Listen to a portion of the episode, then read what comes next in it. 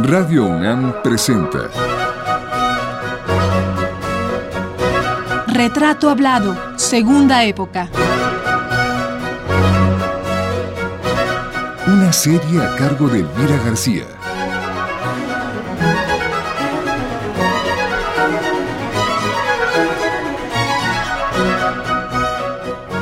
Dolores Castro, cuarta y última parte.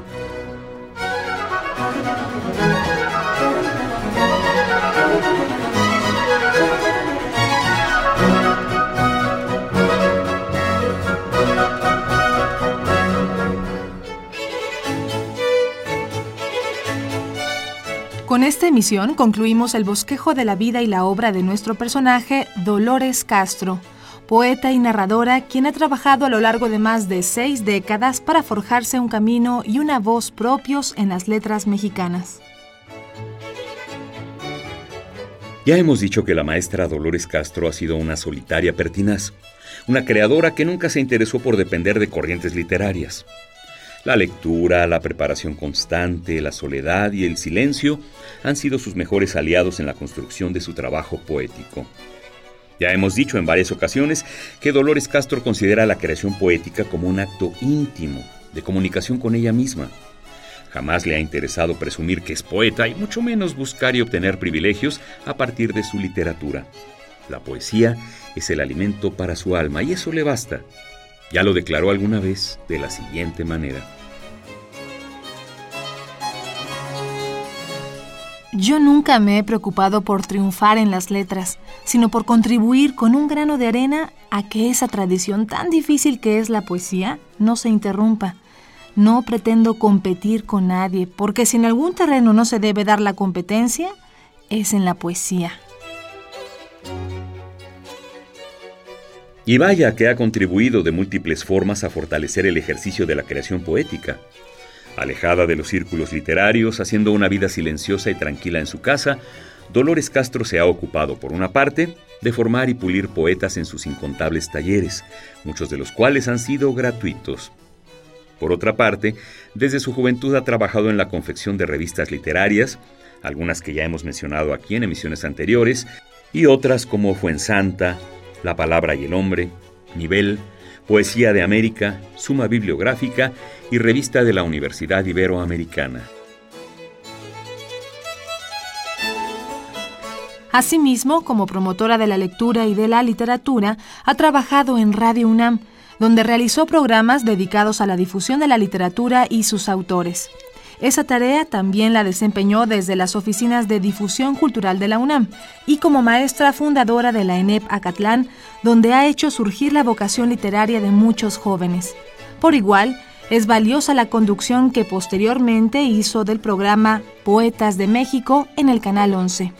En fin, que el recuento de actividades realizadas por Dolores Castro en pro de la lectura y la escritura es muy amplio. Más adelante continuaremos con él.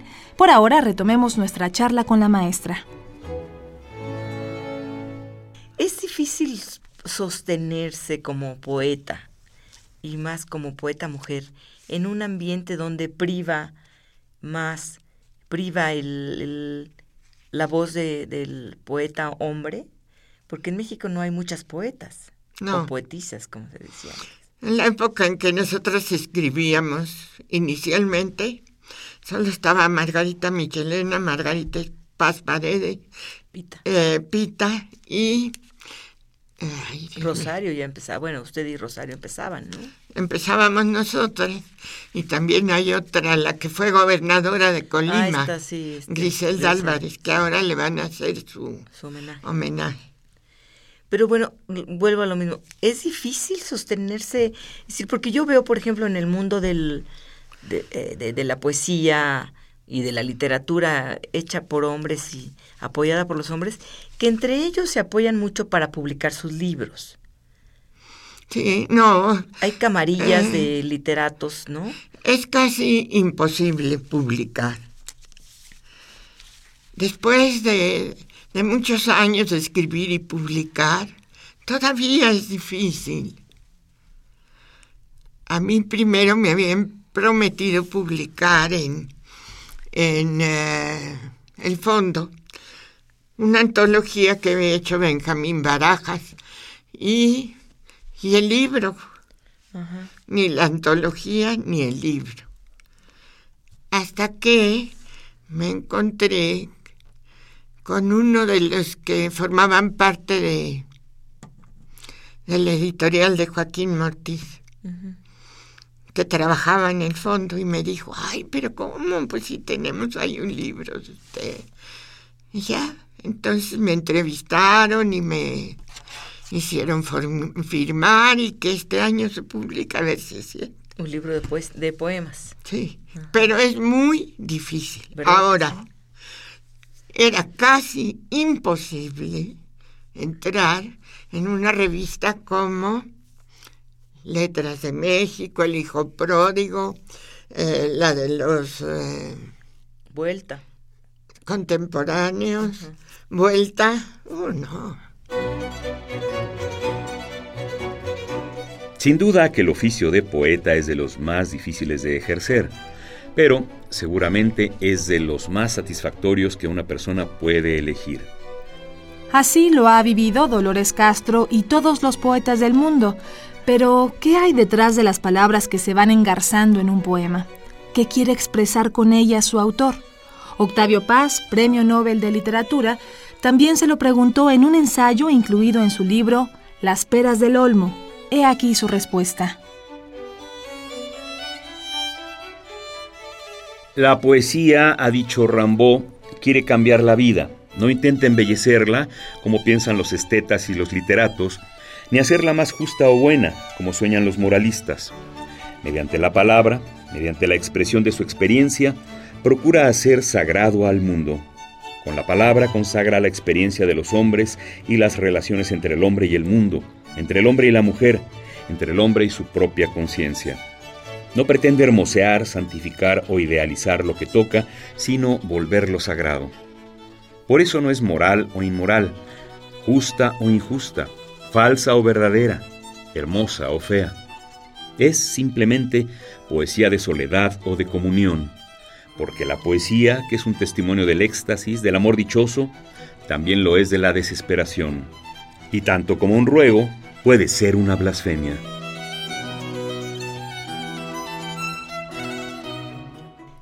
Ahí, maestra? Porque es muy triste ver que quien no hace relaciones públicas no tiene mucho mucho foro, digamos, ¿no? ni en las revistas ni en las editoriales. Y usted es particularmente, pues digamos, solitaria todavía, ¿no? No le gusta mucho integrarse a grupos, ¿o sí? No, bueno, también hay otra razón. Por ejemplo, los contemporáneos y Paz y muchos otros, pues viven del presupuesto. El tlacuache Garizureta decía que vivir fuera del presupuesto era vivir el error. Yo he tratado de no vivir del presupuesto. Si acaso he tenido empleos, han sido de los más humildes. ¿Como cuáles? Como en el Seguro Social, que estaba yo en la... Primero como maestra de teatro, pero pues era un empleo de muy poquito dinero, que, que no podría yo decir, no puedo ser libre porque pertenezco al Seguro Social. No. Después, no me gustan los grupos. Son grupos en que se hacen elogios mutuos, chismes. No, no me gustan los grupos. Y pues sí, claro, dentro de los grupos hay gente a la que respeto muchísimo, pero no en grupo. Individualmente, lo respeta con, por su obra. Sí. Por lo que ha hecho. No, y porque pues hay personas como Coral Bracho, por ejemplo, a la que quiero y es mi amiga. Elsa Cruz, por ejemplo, ¿qué le parece el trabajo de Elsa Cruz? Pues me parece un trabajo muy profesional. Ahora, me parece que pues está un poco lejos de mis intereses más profundos, pero le reconozco que es una gran poeta.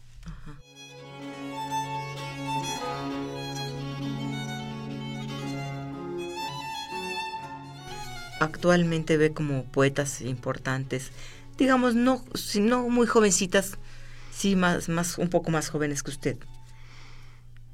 Bueno, está... Coral Bracho dice, ¿no? Coral Bracho, Leticia Luna, eh, la hija de Enriqueta Ochoa, María Antusen, este... Hay otras que se me olvidan ahorita. Pero son pocas, ¿no?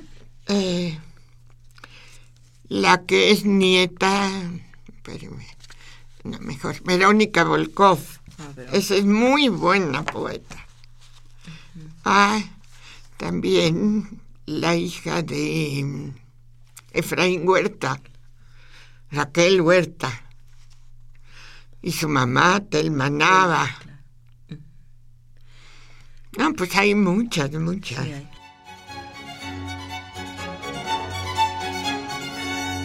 La trayectoria literaria de Dolores Castro ha corrido libremente por dos vertientes y en ambas ha dado buenos frutos. Desde joven comenzó a dar clases en distintas instituciones. En su largo recorrido ha tenido alumnos tanto en la SOGEM, en el IMBA, como en la Universidad Iberoamericana o en la ENEP, así también en la Escuela de Periodismo Carlos Septién García. Algunas de sus alumnas en esta escuela dijo de la profesora, Lolita construye el alma de sus alumnos poniendo lo que haga falta en ellos. Otra discípula suya, una poeta que responde al nombre de Elisa Butch, recuerda cómo se sentía en aquellos talleres cuando la maestra Castro impartía gratuitamente en su casa. Cuando llegas a su clase nunca te descalifica, sino que habla contigo y te propone cómo mejorar tu trabajo. Te orienta para que goces la poesía y encuentres una voz propia.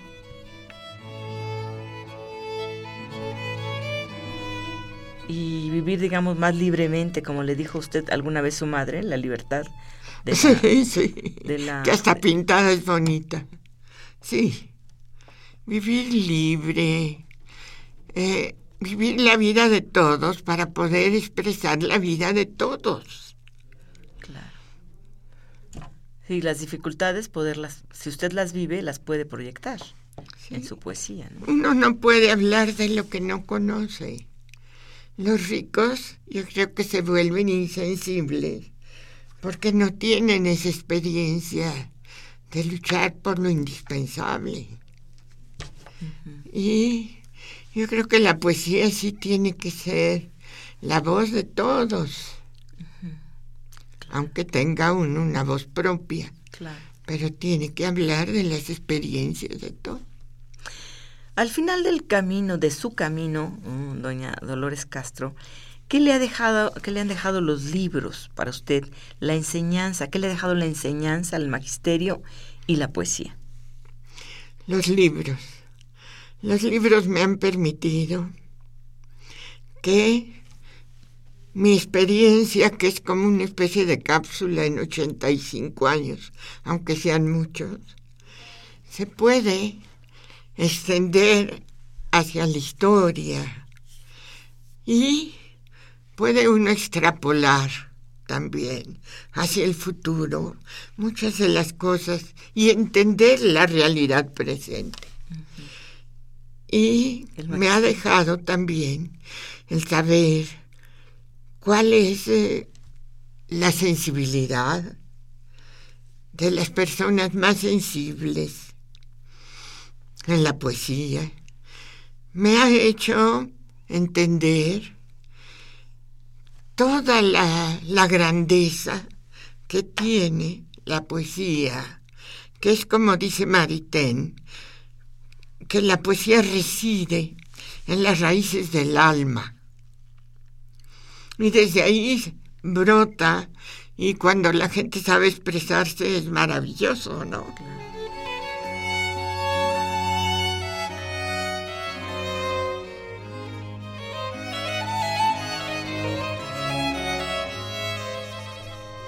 Me ha dejado la experiencia de la amistad. Ahora se dice que los pedagogos dicen que nunca un maestro debe portarse como amigo. Yo estoy en contra de eso. Como tuve siete hijos, sé las arbitrariedades que suelen hacer los maestros. Y como maestra quiero a mis alumnos. Mientras más vieja estoy, tengo mayor capacidad de entenderlo. Y ¿Se hace usted amiga de ellos, de sí, sus alumnos? Sí, yo sí creo.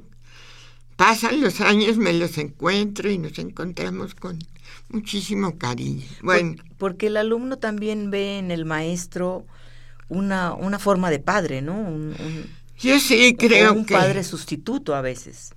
Y sobre todo ve un ejemplo.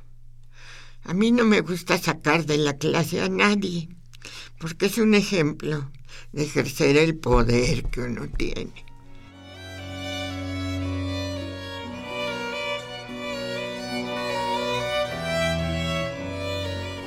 La otra vertiente es la creación poética que le ha merecido hasta hoy el Premio Nacional de Poesía Sor Juana Inés de la Cruz, así como el Premio Mazatlán. Recientemente, en el mes de abril de este año, recibió un merecido y grande homenaje en la Sala Ponce del Palacio de Bellas Artes, desde que ella se dio a conocer en las letras con el libro El corazón transfigurado, publicado en 1949, Lolita no ha dejado de producir poemas.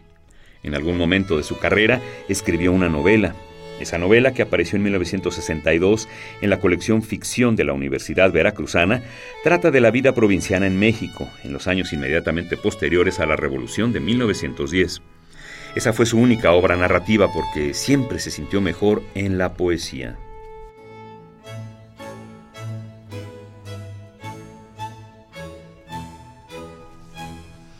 que no podíamos concentrar.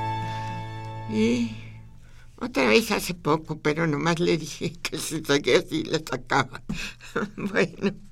¿Le hubiese gustado tener más tiempo para escribir más?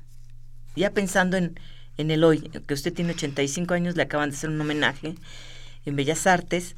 Eh, su obra al fin es más reconocida que antes. ¿Pero le hubiese gustado tener más tiempo para escribir más? Bueno, no sé cuánto tiempo tenga, porque si vivo como mi mamá, son 100 años.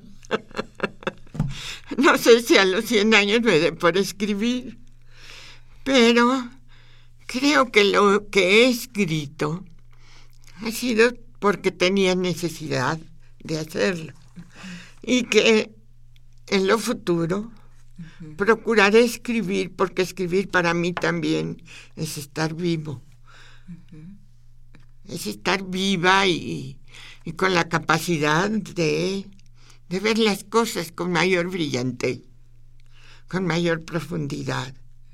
Y sentir que soy una viejita, pero que tengo un poder, que todavía puedo entrar en la realidad y descubrir algo qué es lo que hace el científico, qué es lo que hace toda persona que quiera legar una experiencia nueva.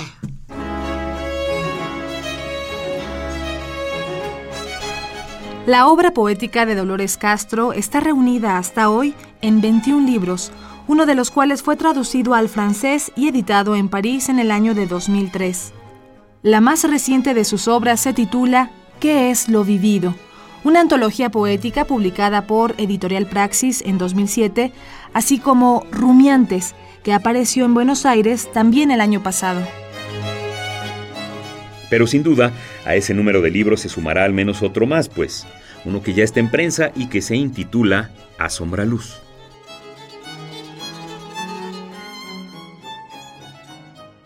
De todos sus libros, Hoy revisaría algunos y algunos los cambiaría o los cancelaría o, los corregiría. Pues no. Eh, corregiría. Pues es que yo corrijo mucho. Una vez que hago el poema, que si es como Dice eh, Amado Alonso que es como un detonador la emoción. Pero ese es el detonador. Luego hay que construir el poema.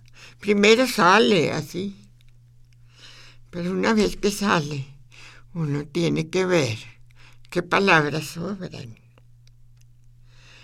¿Cuál es la palabra precisa para que tenga mayor esencialidad el poema? ¿Qué es lo que dije y me dio por decirlo, quién sabe por qué? Y tengo que ser absolutamente leal a lo que quise decir. Entonces eso lo quito. Entonces, pues yo creo que no son unos poemas tan literarios. Porque, hasta como decía Rubén Darío, un santo horror por la literatura. sí, la literatura está ahí, pero eso es lo que está. Nosotros tenemos que avanzar un poco. A sus 85 años, Dolores Castro sigue produciendo. Confiesa que ahora escribe más que en el pasado, aunque en broma dice que no sabe si lo hace mejor o peor que antes. ¿A qué horas escribe usted? ¿Cuándo escribe usted? ¿Hay momentos o tiene usted una disciplina diaria de la mañana, en la noche, encerrarse o cómo? No, lo que pasa es que los poemas son como en ráfagas.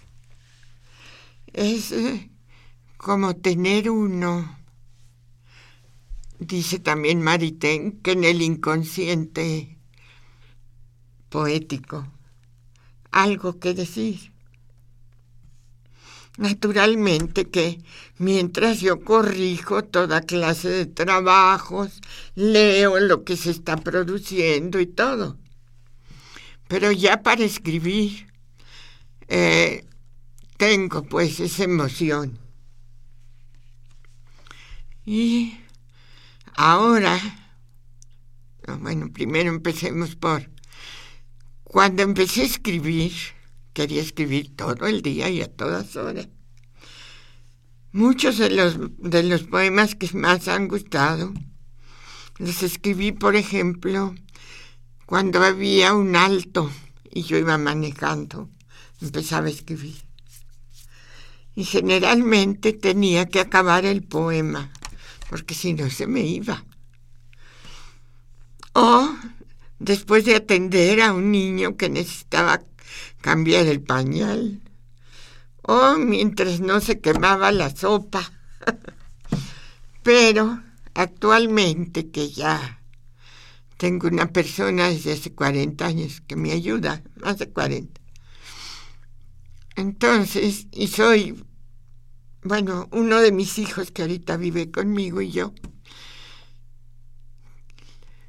antes de despertar, tengo como una especie de, de verso que está ahí como sonando. Entonces, aunque sea las cinco de la mañana, me tengo que levantar y ponerlo. Y quizá no es solo ese, sino que sigue en otra. Entonces... Es la beta que descubrió y, es la beta. y hay que seguirla, como decía usted. Entonces, este libro que trata de, del asombro, de la sombra y de la luz.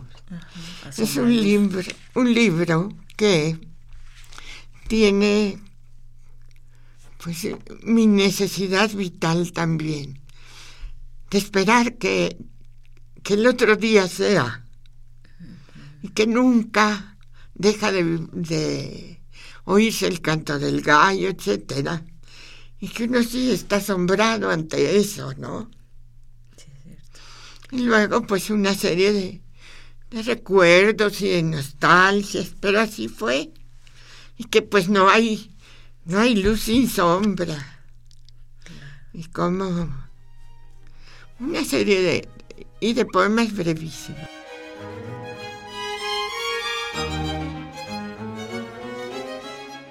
Ha confesado que un poeta tiene una gran necesidad de entender el mundo, si es que le tiene amor a la vida. Dice que la existencia es como resolver un rompecabezas y lo explica de la siguiente manera.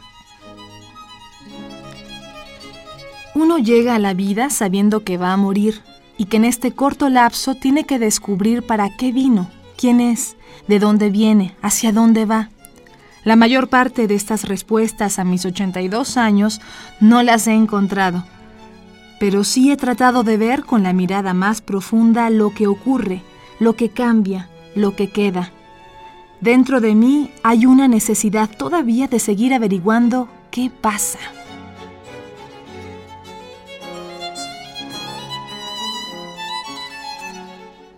Y esa es una forma también como de ahuyentar a la muerte, el esperar que llegue el otro día. No creo, porque cuando uno es, eh, es adolescente, todos los días y a todas horas piensa en la muerte.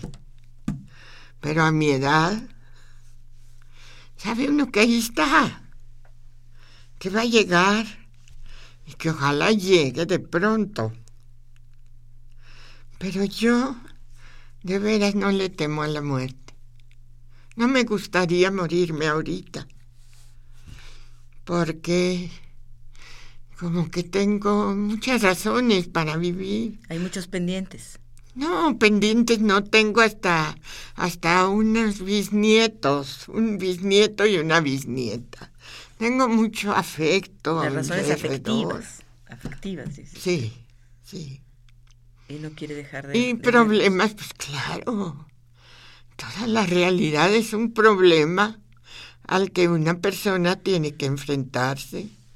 Y el sueño del poeta es una manera de, de afrontar la realidad, de buscarle por dónde.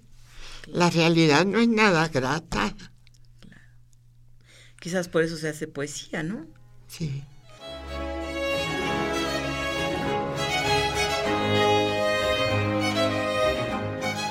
¿Qué quiere hacer antes de, ¿De morir? partir? Pues vivir así como estoy viviendo. Porque ya hice mi testamento. Eh, tengo todo arreglado. De modo que si viniera, pues es un trago amargo y ya. En uno de los poemas lo digo. ¿Y cómo quiere que la recuerden? Sus alumnos, exalumnos y todos los que han leído y leerán sus libros. Pues mire, realmente no quiero que me recuerden a mí. Y si quiero que lean lo que escribí, porque es como mi testamento, la poesía que he hecho. A mí, uy, los recuerdos son, son por algún tiempo, uno es ingrato. Sí, hasta la poesía, todos los que se hacen ilusiones de que van a ser eternos por haber escrito. No. No es cierto. Pero ahí está la experiencia que uno tuvo. Eso sí es muy importante. Y la que pudo contagiar a los lectores que haya tenido y ya. Muchos años viví sin que me hicieran caso. Sí, es cierto. Muchos años. Por eso esta vez les dije, género femenino, género literario, poesía, número singular, poeta, mujer, y a los 85 años, pues soy singular, Claro. porque he sobrevivido. Amigos, estamos llegando ya al final de esta serie dedicada a dibujar un retrato hablado de la poeta Dolores Castro. Sin duda, hay mucho más que decir acerca de su obra y su persona, pero como siempre el tiempo radiofónico es breve. Antes de irnos, queremos reproducir un poema que nos describe quién y cómo es Dolores Castro en sus propias poéticas palabras. Quiero decir ahora que yo amo la vida, que si me voy sin flor, que si no he dado fruto en la sequía, no es por falta de amor. Quiero decir que he amado los días de sol, las noches, los árboles, el viento, la llovizna. ¿Cómo le gustaría, si es que usted, que, dice que ya tiene hasta su testamento escrito, escribiría usted su epitafio? Una vez estaba haciendo un epitafio, a ver si me acuerdo. Le dije, nací con una enfermedad mortal. porque uno en cuanto abre los ojos sabe que se tiene que morir. No, ya no me acuerdo. Pero no, no, no voy a dejar ese pital.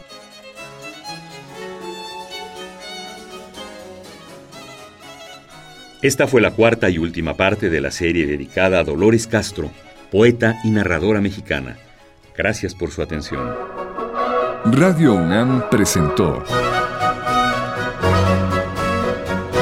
Retrato Hablado, Segunda Época. Una serie a cargo de Elvira García.